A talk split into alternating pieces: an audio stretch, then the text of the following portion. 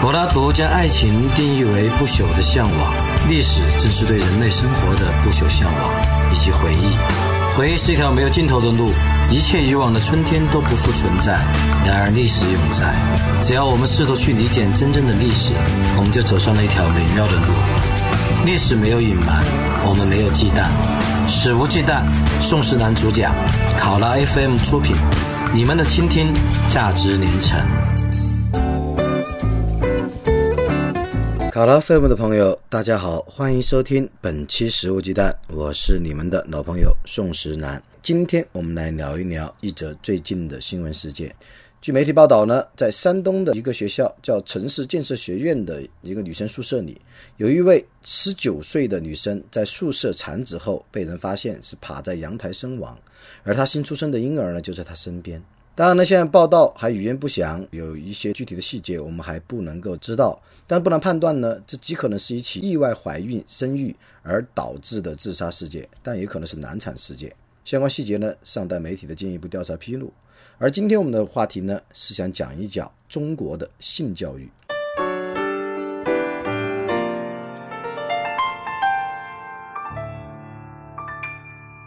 前段时间我读到过一篇来自英国一本很好的杂志《经济学人》的一篇深度报道，讨论中国的性教育和性开放。这篇报道的名字叫《没有性教育的性开放》。这篇文章的一开头呢，就介绍了发生在中国农业大学礼堂里的一个有趣的一幕：有一百五十多位大学生坐在中国农大的礼堂里，大声吼着“性性性交阴茎阴茎阴道”。他们为什么这么吼呢？是因为这是他们上的。第一堂性教育课，他们中间呢，许多人或许已经有过活跃的性行为，或是马上就有，但在此之前呢，他们几乎从没有过性教育课。授课的老师希望呢，年轻的大学生们通过吼出这类词语“性、性交、阴茎、阴道”等等，能够让他们更开放和更理性的讨论性这个话题。而我们都知道，大多数年轻人在此之前接受的性教育，学校几乎是没有的，家庭呢也几乎是一种回避的方式。比如说，我们几乎每个人在小时候问到我们从哪里来，父母都跟我们说从石头里蹦出来的，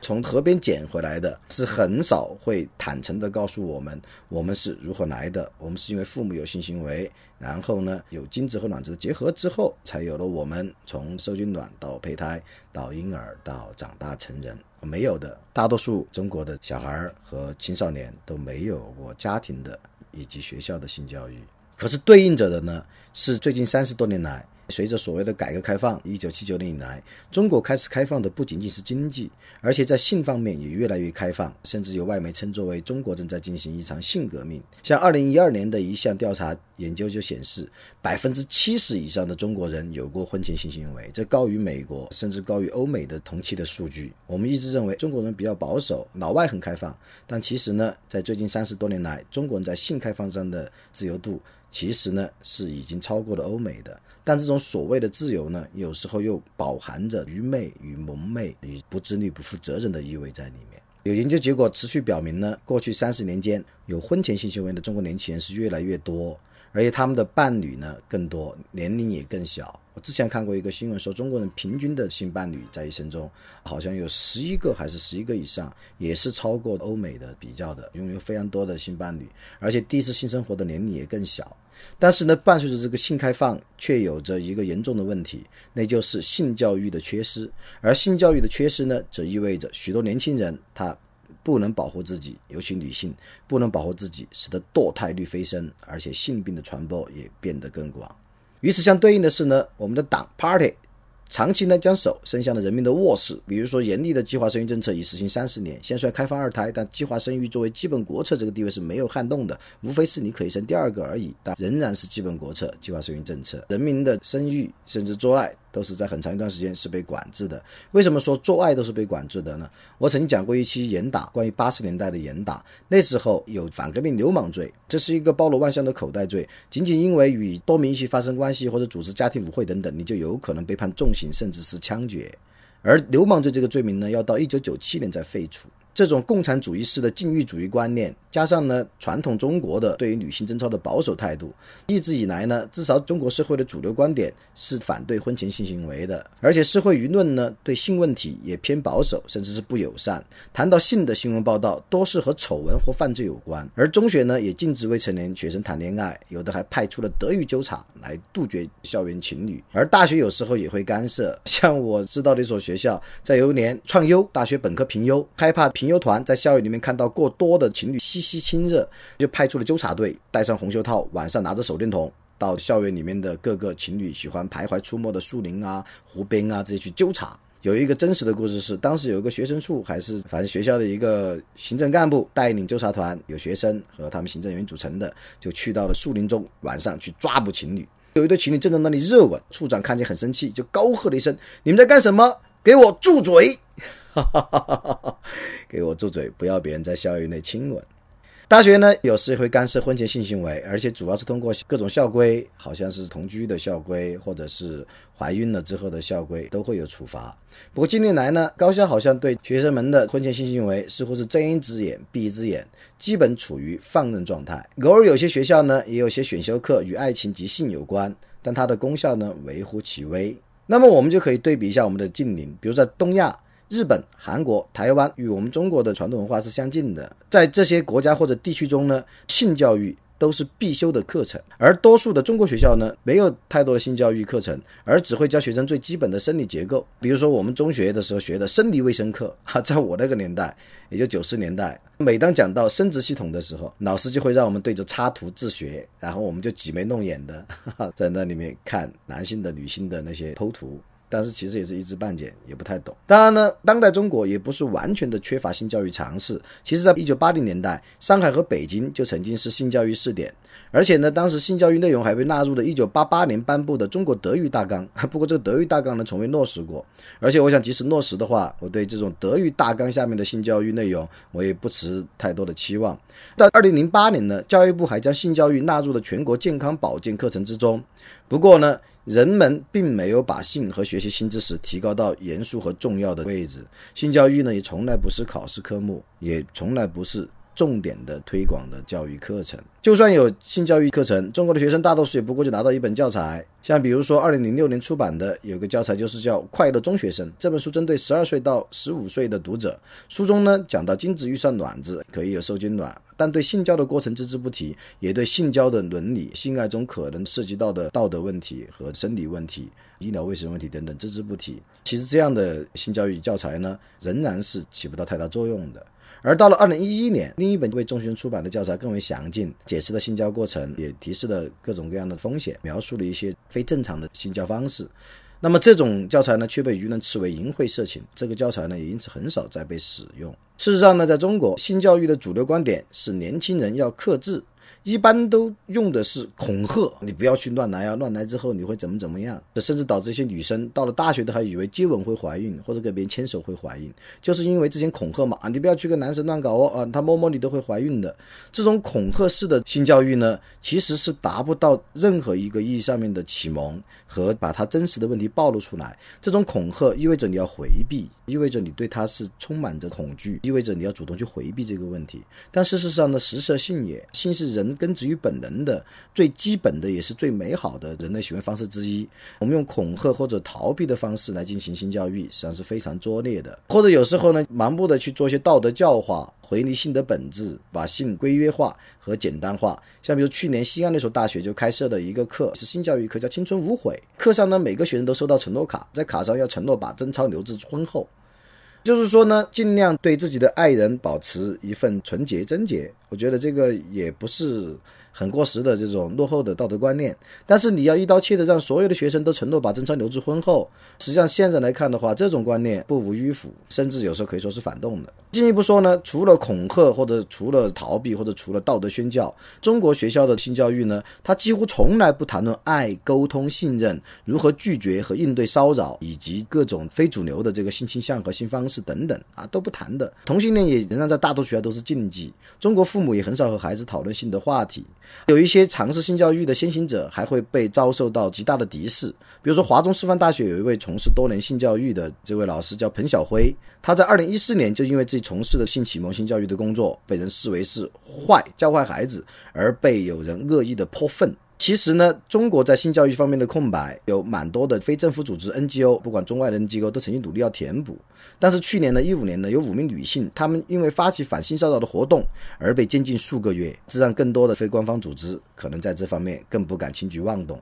当然呢，去年那五位被拘禁的女性，她们主要的原因倒不是因为她们的话题啊反性骚扰的话题惹怒当局，而是她们走上了街头，走上了街头这种行动反击。在我说的如此种种的情况下，如今呢，大多数中国青年人对性的了解都来自什么？来自于网络的色情文学，或者黄色漫画，或者是爱情动作片。这就导致了欲望和知识的脱节，欲望与伦理的脱节。这种情况下面，一方面性越来越开放，另外一方面关于性的知识却仍然没有得到相应的提高。有调查显示呢，中国二十四岁以下有性生活的女性中有四分之一都曾意外怀孕，这个意外怀孕比例是相当高的。而避孕药和避孕套呢，在中国的使用仍不够广泛，直到现在呢，避孕套都被禁止在电视上做广告，然而流传广告却到处可见。不准你做避孕套的广告，但是流传广告呢到处可见。像我自己还曾经在一个大学的校车上看见人流广告，这广告并且声称新生入学可以持学生证享受八折。操，你说这都是什么事儿呢？那么，就算是有一部分使用避孕套的人，他们所购买的避孕套有可能也是粗制滥造的，使用方法还往往是错误的。二零一四年，另一项研究就发现，有四分之一的在十七岁以下怀孕的人，他们其实曾经采取过避孕措施，可是他们呢，要么是买到了粗制滥造甚至假冒的避孕套，中国是山寨大国啊，避孕套有些质量很差；要么呢，是他们使用方式不对，因为缺乏足够的知识，也缺乏足够的性教育。你光看毛片儿，你是不能够正确的使用避孕套的。这样子的，中国的流产率非常高，也就不足为奇了。一方面，流产率高呢，是因为计划生育让堕胎成为常态；另外一方面呢，是缺乏性知识、性伦理的性开放，也让堕胎成为常态。而不管私营还是公立，非常多的诊所都忙着为施行堕胎手术收钱，他们呢，很少会给出如何避免再次怀孕的建议。或者只是象征性的给出了一个建议，像去年十月，英国一个医学杂志《柳叶刀》发表了他们对八万名在二零一三年堕胎的中国女性的调查，结果呢，发现他们当中有百分之三十七是第二次堕胎，而百分之二十九是第三次，甚至更多。在这些堕胎的女性中，未婚女性的比例越来越高，也就是堕胎是中国很大的一个社会问题了。中国呢，从未进行过全国范围内的堕胎统计，因为官方数据呢只涵盖公办医疗机构，对私人诊所啊那些它是不覆盖的。不过呢，由国家的卫生和计划生育委员会估计，官方估计中国每年人工流产超过一千三百万例，这也是官方媒体广泛采用的一个数字。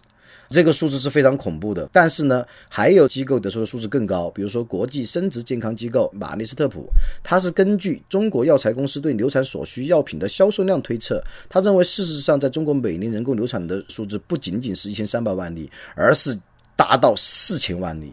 哇，如果这是准确的，那么我们可以计算出全球近一半的每年的堕胎都发生在中国，中国占半壁江山。而人工流产的数量之多呢，又与中国近年的低生育率形成鲜明对比。像如果我们采用的是玛丽斯特普的数据，也就是每年接近四千万例的流产，那么中国每一个小孩出生的同时，就有二点五个宝宝被流掉了。而在俄罗斯和美国，生育和堕胎的比例分别是二比一和五比一。换言之，在俄罗斯每生两个小孩才会有一个小孩被流掉，而在美国是每生五个小孩就有一个小孩被流掉。而在中国，如果根据玛丽斯特普的数据，那么每生一个小孩有二点五个宝宝被流掉。就算用通行的官方说法，中国每年只有一千三百万起人工流产，也是每出生一个小孩就有一个小孩被流掉了，生育和堕胎比也高达一比一。这是很震撼的数字，来自于权威的杂志《经济学人》。嗯，所以呢，《经济学人》在他报道最后称，他说，缺乏性教育的新开放才是真正的中国之耻。我非常认同他的这个结论。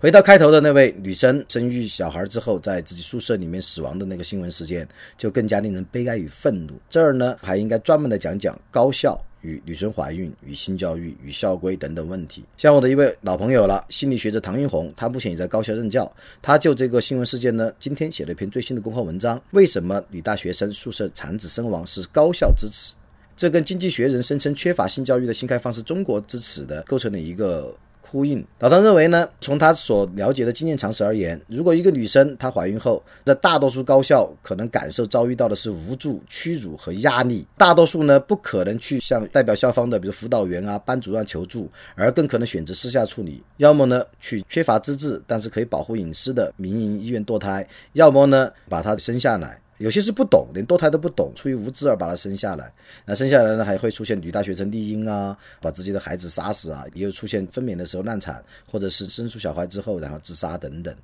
可是呢，中国几乎所有的高校，他都不太。能够掌握本校女生的怀孕状况，行政官僚他们多一事不如少一事，他不知道或者是逃避怀孕，让他们自己去堕掉，有可能避免了女生怀孕带来的舆论压力。另外一方面呢，他们也懒得去处理棘手的性道德问题和性行为问题，做一做逃避。不言而喻呢，大多数在校的女生她都是意外怀孕，而且很多是非婚怀孕。那么学校一旦知情呢，还会按照相关的校规给予处分，通知家长。而对于不慎怀孕女生来讲，无疑雪上加霜。本来压力就很大了，现在你还处分我，甚至开除我，还通知我的家长。就此呢，老唐他提出了一个鲜明的观点，他认为高校对女生怀孕，无论从任何角度都不能免责。但是呢，这种不能免责，并不意味着应该变本加厉的加强惩罚。惩罚那些毫无经验的意外怀孕的年轻女生，通过更严厉的惩罚杜绝高校的女生怀孕。他认为这个是不可能的。我还可以补充一下，更准确的说，高校不止不应该惩罚怀孕女生，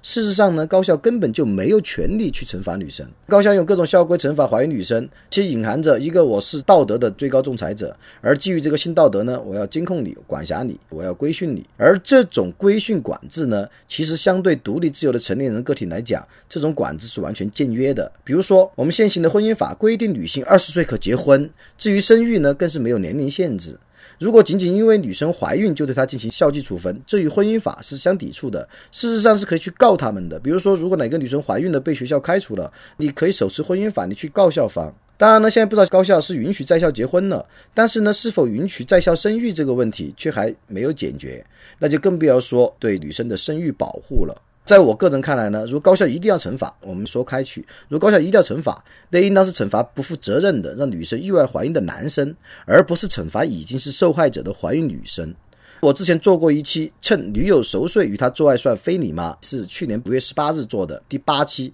当时呢，我介绍了美国学大学规定，那些规定在我们听来是不可思议的。那规定就是说，男生如果趁女友熟睡与其做爱算非礼，要被校纪处分。当时呢，我认为这规定也许有不讲情趣，万一别人就是要做呃树袋熊性爱呢？我认为这规定也许有不讲情趣且略显死板的嫌疑。但它的核心是站得住的，因为它核心是保护在性爱关系中处于相对不平等的一方，也就是女性这一方，它的考量出。于这一个是合乎正义的，正是在平等的观念之下，美国的这些大学的校纪委员会得出了裁定在熟睡中与女友做爱是非礼的结论。因为女性呢，在性爱中肯定相对是更容易受害的一方，男生也不会怀孕啊，也不会因此承担生育或者堕胎带来的一系列的风险。那么，因为女子在性爱中是容易受害的或者弱势的一方，基于平等原则，就应当给予他们更多的保护。而趁其熟睡与他做爱呢，有可能违背其意愿，还可能因为不使用安全套而留下意外怀孕的后果。因此，对这这种行为，即使不是一刀切的禁止，至少也是必须警惕的。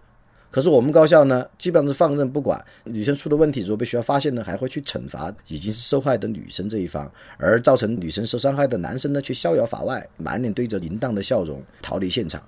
说回来呢，对中国高校而言，应该做什么样的事情呢？前面提到的这位老唐，他建议说，第一个呢是要全面开展务实的性教育，要包含对全体学生的性知识、性伦理的教育。另外一方面，他第二个方面，我觉得建议的更好，是要开展包括对行政官僚、院系学生干部的性文明教育。无论怀孕女生如何触犯校纪校规，她首先主要是一名怀孕的女性，她应该得到善待、得到帮助、得到关怀。当然呢，我在这儿呢还希望所谓女生怀孕要被惩罚、处分的这种校纪校规，应该及早得到废止和修订。说回来，保护怀孕女性是早期人类甚至很多种的动物群落自然形成的规范，这应该是基于人类早期文明就有的规范了。对怀孕的女性要呵护、要照顾、要有更多的善意与爱。可是呢，我们的高校如果那些行政官僚或者院系学生干部，他们连善待怀孕的女性都做不到，在老唐看来，这些人的性文明水平恐怕连一些动物群落也不如。这个指控是很严厉的，但我认为是站得住的。事实上呢，女大学生宿舍产子身亡，根本就是高校的耻辱。一个在校的女生在初尝禁果之前，得不到任何来自学校的知识与伦理的教育帮助，在临盆分娩的时候，也得不到任何来自校方的善意帮助。最终呢，她独自在宿舍顶着巨大的压力，冒着巨大的风险产子。无论我们音频开头说的这位姑娘，她是因为难产而死亡，还是在绝望中自杀，高校对她来说都是何等凉薄、残酷的荒原。甚至是暗黑丛林。今天的话题可能有些沉重，最后提醒各位听众呢，做爱是美好的事，但在未准备生育之前呢，必须充分考虑到做爱可能带来的后果。男性必须给予你做爱的对象以充分的尊重与呵护，女生呢也应善待自己的身体，而不是在迷茫与侥幸中一次一次尝试危险的欢愉。感谢各位收听本期《食物鸡蛋》，我们下期再会。食物鸡蛋不听不散，拜拜喽。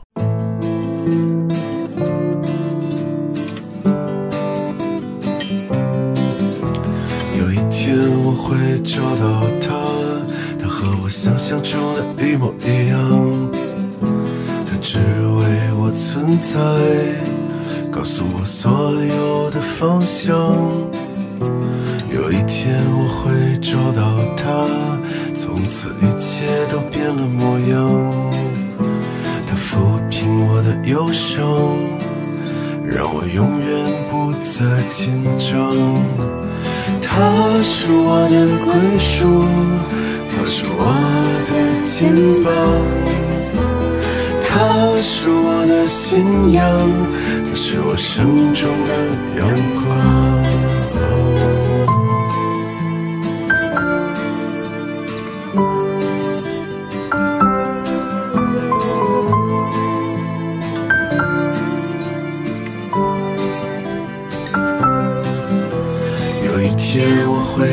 到他，我会忏悔我所有的错。他的双眼让我看清自己，是我永远停泊的海港。他又为我带来几个孩子，愿意为我打造一个家。当我幸福的手舞足蹈，有他温柔的微笑在我身旁。他是我的归属，他是我的肩膀，他是我的信仰，他是我生命中的阳光。